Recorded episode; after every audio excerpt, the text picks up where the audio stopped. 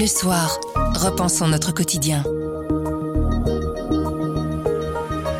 Bonjour, vous écoutez À propos, le podcast d'actualité du journal Le Soir. Tous les jours, on vous propose des analyses, des explications et des décryptages. C'est notre oreille sur l'actualité. Une recommandation culturelle en fin de podcast, on vous invite à aller visiter la rétrospective Sans paix à la Fondation Folon. Le nombre de demandeurs d'asile qui cherchent à s'enregistrer en Belgique dépasse les records de 2015 en pleine crise migratoire. On fait le point sur les problèmes d'accueil des réfugiés. Mais d'abord, le gouvernement fédéral a bouclé au finish son budget pour 2023-2024. Nous sommes le mercredi 12 octobre, je m'appelle Pierre Fagnard. À propos, voici l'actualité comme vous l'entendez. Grand angle. Ils ont réussi à se mettre d'accord après de très nombreuses heures de négociations. Les membres du gouvernement fédéral ont ficelé un budget portant sur les années 2023 et 2024. Un budget défensif qui tient évidemment compte de la crise des prix de l'énergie, de la prolongation des mesures de soutien aux ménages à un geste en faveur du monde de l'entreprise.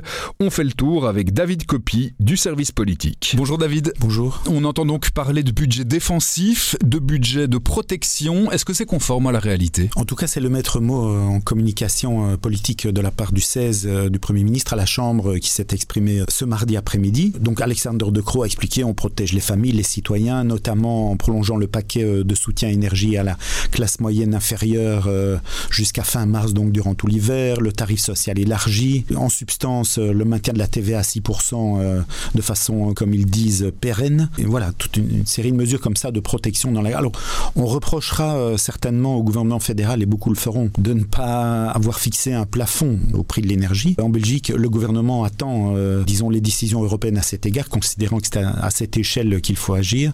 Donc on va leur reprocher, on va continuer à leur reprocher de ne pas jouer euh, le coup du plafond pour toute une série de raisons objectives. Euh, ils motivent la décision. Enfin, oui, il y a une série de mesures de protection hein, durant l'hiver qui, évidemment, sont relatives parce qu'on sait bien qu'indépendamment des, difficultés en tant que telles, il y a le sentiment aussi d'insécurité, d'insécurité sociale et d'insécurité euh, générale, si vous voulez, par rapport à la géopolitique dans la population. Donc, est-ce que ça répondra aux demandes et aux besoins de la, dans la population? J'en suis moins sûr. On ne va pas revenir sur toutes les annonces, vous l'avez déjà fait un petit peu, et par ailleurs, le détail est à découvrir dans le soir. Mais en résumé, c'est quoi les lignes de force de cet accord budgétaire? C'est protéger les ménages et protéger l'équilibre? Leur idée, c'est cela, donc protéger les familles, les ménages, on, en a parlé. Alors, il y a aussi, si vous voulez, euh, protéger les entreprises, parce que comme ce qui ressort un peu de façon plus remarquable dans l'exercice budgétaire, c'est le soutien aux entreprises, la baisse des charges. La baisse des charges sociales à hauteur de 1 milliard d'euros pour les entreprises donc en 2023 pour les euh, aider précisément dans la crise. Tout cela financé par une série de choses, mais surtout par la taxation euh, des, surprofits des compagnies euh, énergétiques. Même si là on est en dessous des attentes, enfin on, on s'attendait à 4,7 milliards, on est à 3,1, mais pour une série de de, raisons techniques, etc., puis aussi de compromis politiques dans la coalition. C'est un peu le, la loi du genre. On a aussi l'impression qu'aucun parti de la majorité ne peut sortir de cette séquence avec une mesure symbolique, avec une victoire dans sa besace. Voilà, ça c'est un fait euh, à souligner, vous avez raison, c'est quelque chose d'assez remarquable. On a un, un groupe euh, gouvernemental, si vous voulez, qui fonctionne, qui tourne et qui a produit un accord, mais alors euh, les familles politiques de cette coalition ne repartent pas avec un trophée, aucune, je veux dire. Bon, le CDNV avait dit, oh, une grande réforme fiscale, euh, on leur dit pas tout de suite, on verra en décembre. Donc. Euh, le Parti socialiste, Paul Magnette notamment, avait fait grand cas de l'idée d'une cotisation spéciale de crise euh, pour tous les revenus égaux supérieurs à celui d'un ministre dans le pays, qui aurait pu aider à l'effort collectif. Il n'y a, a, pas la trace de cela. le MR avait fait grand cas d'une réforme en profondeur importante, impérative du marché du travail on n'y est pas, on n'y est pas non plus. Vous voyez, il y a une série de choses comme ça, de trophées que, enfin, de grandes euh, revendications qui ont émané des partis qui ne se retrouvent pas dans, dans les purs euh, de l'exécutif. Mais par contre, en termes de communication, ça renvoie pour une fois l'image d'un gouvernement uni. Pour une fois, je ne sais pas. Mais euh, au cœur de l'été, on avait douté du fait que le gouvernement pouvait tenir le coup. Au fond, au fond on se disait, ah, ben, à la rentrée, et notamment au tournant de l'élaboration du budget 2023-2024, ils vont flancher. On pense, hein, les observateurs disaient ça, et je dois dire, on l'a écrit aussi, on ne va pas dire qu'ils allaient flancher, mais que l'hypothèse était, euh, était sérieuse. Je pense pense qu'en effet l'hypothèse était sérieuse. Mais le fait est qu'ils ont, en l'occurrence ici, passé l'épreuve. Dernière petite chose, tout profit pour Alexander De Croo qui peut lui sortir renforcé de cette séquence? Je pense, oui. Même si vous avez vu au fil de législature et des sondages, en fait Alexander De Croo slalom dans les crises et euh, passe euh, les caps. Sa formation politique n'en profite pas dans les sondages, ce qui peut s'avérer problématique euh, à terme si ça se confirme. Mais en effet, il sort renforcé, mais soyons prudents, il sort renforcé à court terme. On voit bien aujourd'hui que l'actualité politique chasse l'actualité politique euh, tous les jours, toutes les semaines. Et donc, euh, le gouvernement reste à la merci. Merci beaucoup, David. Merci. Grand angle.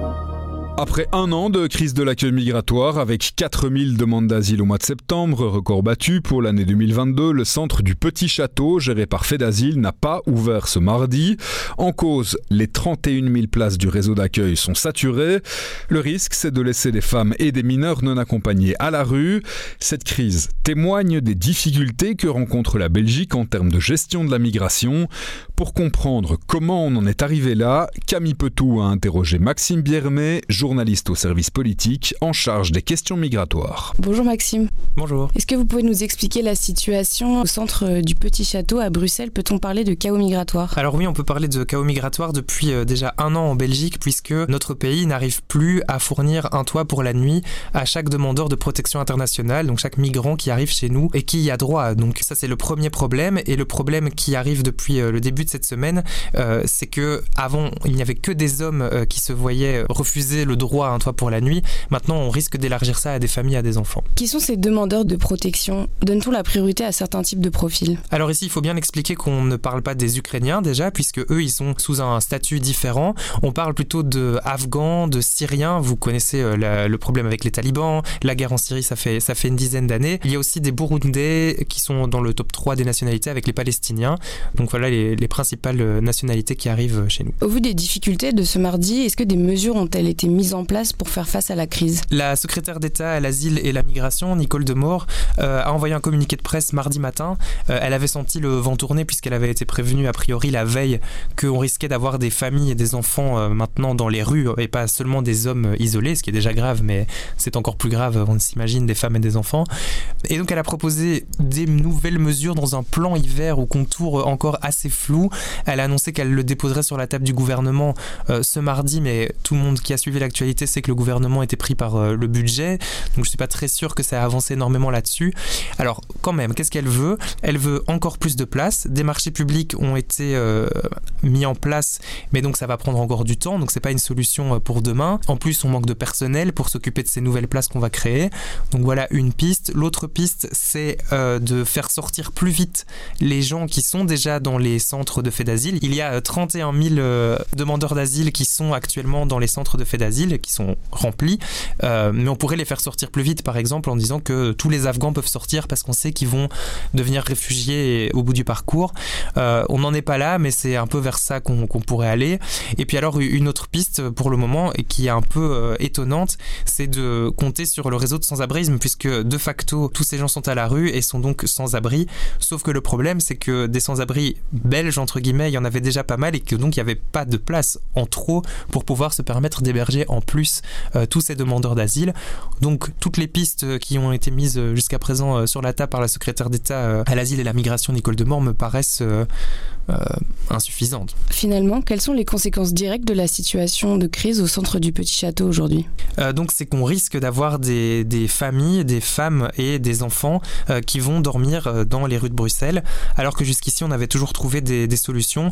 Le personnel de fait d'asile bricole et bricolera jusqu'à la dernière minute pour trouver une place, mais c'est vraiment ce qui nous pend. Euh, Selon les informations que vous avez, quelles pourraient être les issues possibles à cette crise dans les prochains jours? Euh, on va voir si Nicole Demore euh, finalement décide euh, de faire preuve d'un peu plus d'imagination euh, que ce qu'elle a bien euh, voulu faire jusqu'ici. Et donc par exemple, des pistes qui circulent toujours, c'est d'utiliser les hôtels comme on l'a déjà fait en, en 2015. Euh, jusqu'ici, elle était totalement fermée à l'idée de, de proposer des pistes d'hôtels pour les, pour les demandeurs d'asile.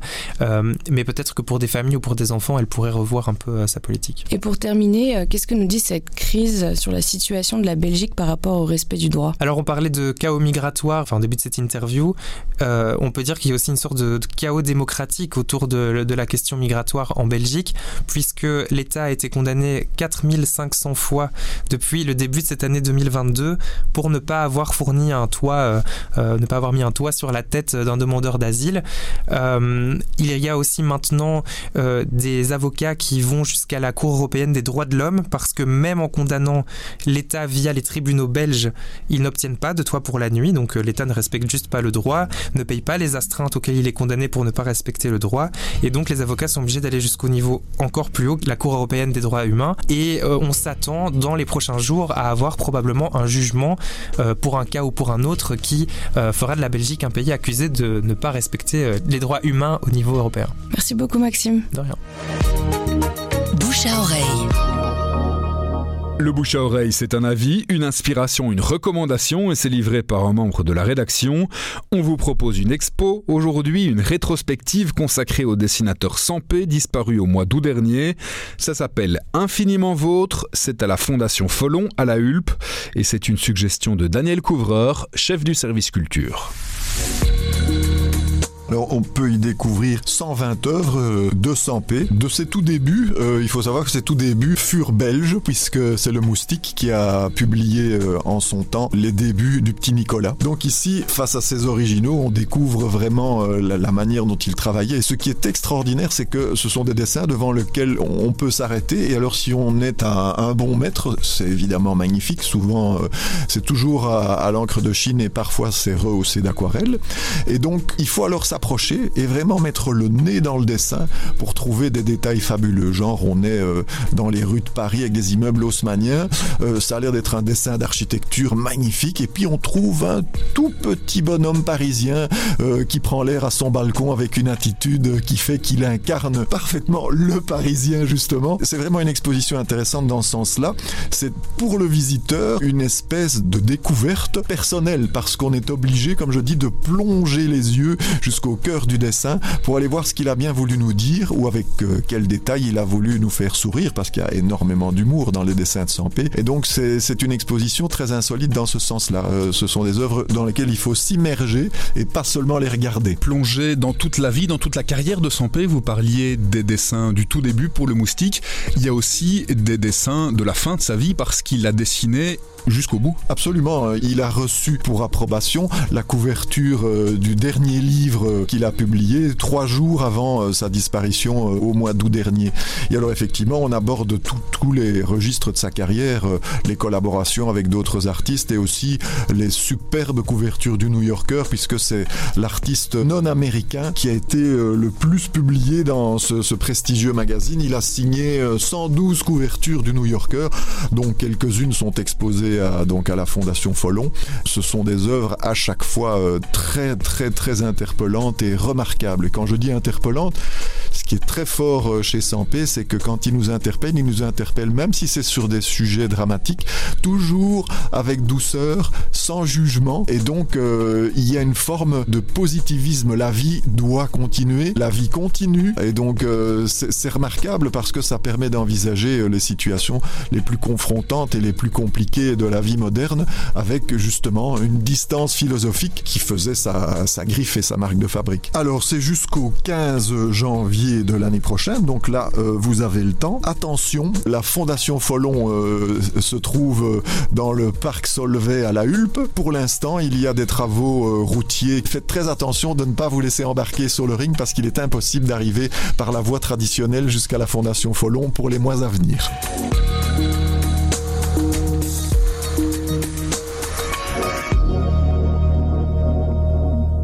À propos, c'est fini pour aujourd'hui, mais on revient demain dès 7h. En attendant, abonnez-vous, partagez-nous. Vous nous trouverez sur notre site, notre application et votre plateforme de podcast préférée. À demain!